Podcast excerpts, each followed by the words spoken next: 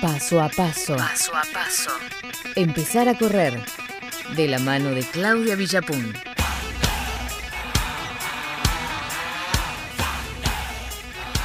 A correr, a correr, ¿qué nos tenés preparado para esta semana, Clau? Bueno, primero quiero hablar de una cuestión meramente noticiosa, por decirlo de alguna manera, porque ustedes sabrán, este fin de semana se va a correr la maratón de Londres, finalmente. Recordamos que de las maratones más importantes del mundo, que la mayoría fueron todas suspendidas, eh, Tokio se había corrido con eh, nada más que atleta de elite, y bueno, Londres también se va a correr con atleta de elite, pero no tenemos cualquier elite que se va a estar jugando en Londres, porque van a estar corriendo eh, los dos mejores atletas del momento, algunos dicen los dos mejores corredores de fondo de la historia. Bueno, ¿quiénes son los que se van a estar enfrentando? Hay otro montón este, de, de corredores espectaculares, algunos hablan de que Jeremeu puede llegar a meter ahí una sorpresa, pero los ojos están puestos en Eliud Kipchoge, ¿sí? el dueño Sí. del récord mundial con eh, 2 horas 1.39 y que Nenisa Bekele, sí, el etíope, campeón olímpico ¿Van a de estar los 10.000 y de dos? 5.000, exactamente, van a estar Mirá, los dos. mirá.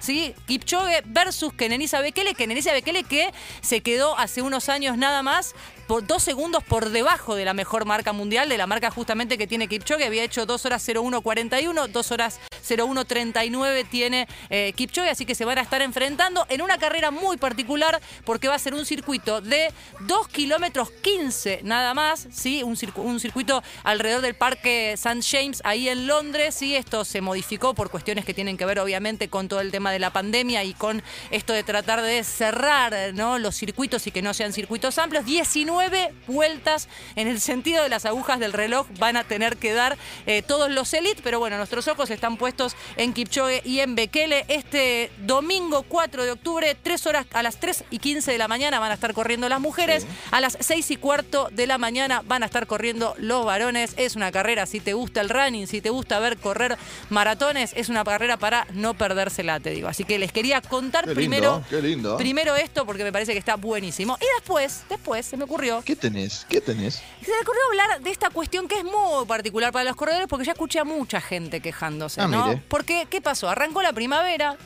y Sí. cuando arranca la primavera siempre hay un grupo de gente que se queja. ¿Usted de esos? ¿Usted de los que No. sufre las No. rinitis, las que sufre los No. estornudes? Alergias. Sí, las alergias, ¿sí? Época del año complicada para hacer deporte al aire libre. Sofía, ¿usted es de sufrir este, esta cuestión de las alergias y, y de sufrir estornudos y rinitis y toda esta cuestión o la pasa bastante bien? No, la surfeo la ola, bien, bien, bien. Sí, tengo familia que, que se pone muy mal, tipo nivel cara colorada, le Uh, empiezan a aparecer ah, mira. manchas. Sí, así que conozco el tema de cerca, pero no es mi caso. A ver, yo no me voy a meter en la cuestión puntual eh, de- que, que es más para una consulta médica, ¿no? Si, eh, si sufrís realmente alergias, si alguna gente la sufre todo el año, obviamente hay que ir a un al- un alergista, un médico que te aconseje. Pero si sos de esos como yo, que en realidad el polen del aire, esos, ¿vieron esa- esas pelucitas que aparecen, que son de una planta espantosa, ¿sí? Que es como un panadero chiquitito? Plátano, bueno, ¿no? el el plátano, plátano, ahí está, no me salía el nombre. El plátano, el famoso plátano ese que te ¿Sabés complica la vida. culpable? ¿Sabes quién es el culpable de los plátanos? Yo lo sé, pero quiero que lo cuentes vos. No, yo no lo sé. Sarmiento. Sarmiento. Sarmiento, ¿no? exactamente, es el que trajo todos esos hermosos árboles. Exactamente. Pará, ¿son esos que se lo recuerdan. ¿Viste? Es la bolita esa que cuando está dura te la dan en la cabeza y es un cascotazo y cuando empieza a desprenderse larga como, eh, no sé, es como una cosita que para los alérgicos es, Es, como un es pelito, es la ¿viste? que, claro, tiene como una especie de pelito, ese- esa semillita Claro. que larga, que es lo que hace volar la semilla fuera del árbol, ¿no? Y plantarse en otro lado y traer otro árbol de esos de plantado en porquería. gran parte de Capital y Gran Buenos Aires en cada vereda. ¿no? Exactamente, Sarmiento fue el hombre que trajo esas plantas. Pero bueno, si vos no sos de los que sufre alergias severas, porque si sufrís alergias severas tenés que ir directamente al médico y consultar a un alergista, yo voy más para los tips, eh, los clásicos, los comunes, los que son para los que corremos, los que como yo tenemos esta cosa del estornudo y del resfrío, pero que no justifica tampoco una, una visita al médico. ¿Qué es lo que suele pasar?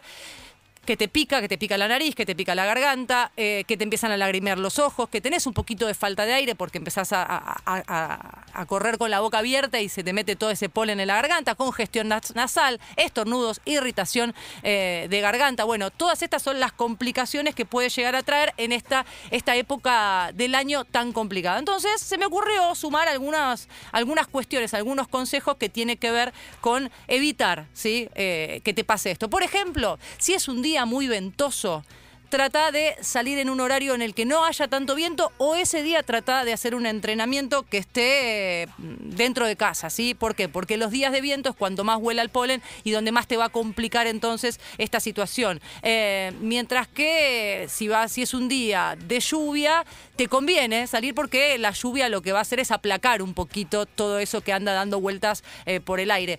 El amanecer y el atardecer, ¿sí? primera hora de la mañana y la última de la tarde-noche, suelen ser las horarias con mayor concentración de polen en el aire. ¿sí? A tenerlo en cuenta, amanecer y atardecer. Por lo tanto, si vos salís en esos horarios, obviamente siempre con las restricciones horarias que tenemos por cuestiones del aislamiento social, pero si salís a correr en esos horarios, sabés que es cuando vas a sufrir un poquito más. Si lo que tenés es un problema con los ojos, ¿sí? lo que podés hacer es usar, obviamente, algún lente que te permita evitar que, que el polen entre en contacto con los ojos. ¿sí? Algunos recomiendan, vieron, los colirios que se suelen poner en los ojos, que no es un, medicamento que se compre con receta, es algo que podemos usar todos para evitar que el ojo se ponga, se ponga rojo, se reseque, que duela, ¿no? Eso también complica muchísimo. Y además, yo hablé con una, no lo digo yo esto nada más, eh, hablé con una doctora, ¿sí? Ella es Laura Michelson, ¿sí? Es médica, es médica, es dermatóloga, es directora del Centro Piel y Estética y nos contó un poquito algún tip que me pareció que está buenísimo para evitar, si tenés alguna rinitis, algunas así, para evitar sufrir cuando salís a correr. Las personas que mm, hacen deporte particularmente eh, sufren de bastante sequedad de las mucosas. Entonces, puede ser muy útil antes de salir a correr o a practicar deporte, hidratar la mucosa nasal con alguna solución con cloruro de sodio que se venden ya hechas o si no, un poquito de agua con sal como para mojar y enjuagar un poco la mucosa nasal. Por otro lado, tomar mucho líquido, en especial agua, ya que al hidratarnos las mucosas también se van a encontrar hidratadas. Eh, existe un tip casero que es em, con vaselina sólida aplicar una pequeña cantidad en los bordes de los orificios nasales y en los lagrimales, en la zona por debajo de los lagrimales, y esto sirve para que el polen que está en el aire eh, se adhiera, se pegue a esta vaselina y de esa forma evite la entrada a las fosas nasales en cantidades tan importantes que provocan los síntomas.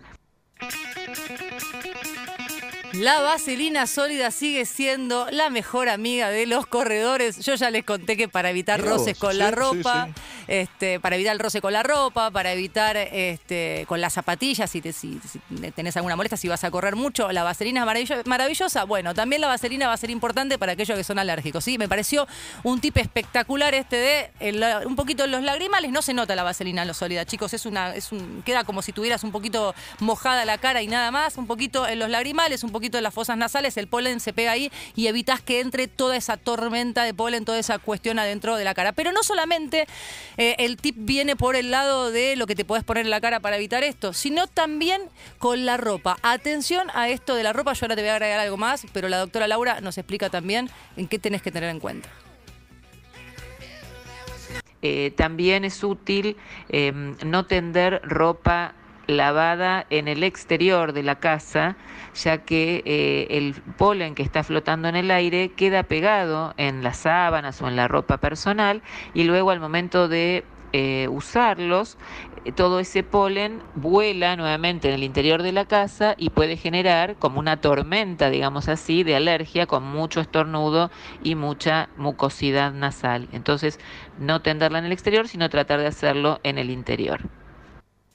thank you Yo sé que si vos estás, sos alérgico de los que realmente lo padece en esta época del año, vas a saber entender estos tips y los vas a saber abrazar porque sí están buenos. Eh, también esto de lavarse mucho la cara con frecuencia, las manos. Hay algunas que tienen, viste, algunas recomendaciones que tiro que parecen más bien para esta cuestión también que tienen que ver con el coronavirus, ¿no? Porque la verdad es que eh, una de las recomendaciones que también se hace es correr con el buff. El buff son esos pañuelos largos que suelen usar los corredores que te tapan un poco la nariz y la cara, que uno lo usa a veces para correr cuando corren en montaña, que hace un poco más de frío. Y ahora que muchos no lo usan, pero estaría bueno si no usarlo. Las mascarillas que usamos, este, hay algunas especiales para correr que están muy buenas y que permiten el paso del aire tranquilo, pero no permiten el paso del polen. Así que algunas recomendaciones son muy similares a las que tenemos para el COVID también, pero está bueno. Esto de lavarse la, cara con frecuencia, también las manos para evitar toda la, resequedad que puede dar, mucha hidratación, fijarse muy bien a la hora del día a la que van a salir a correr. Obviamente se desaconseja salir a correr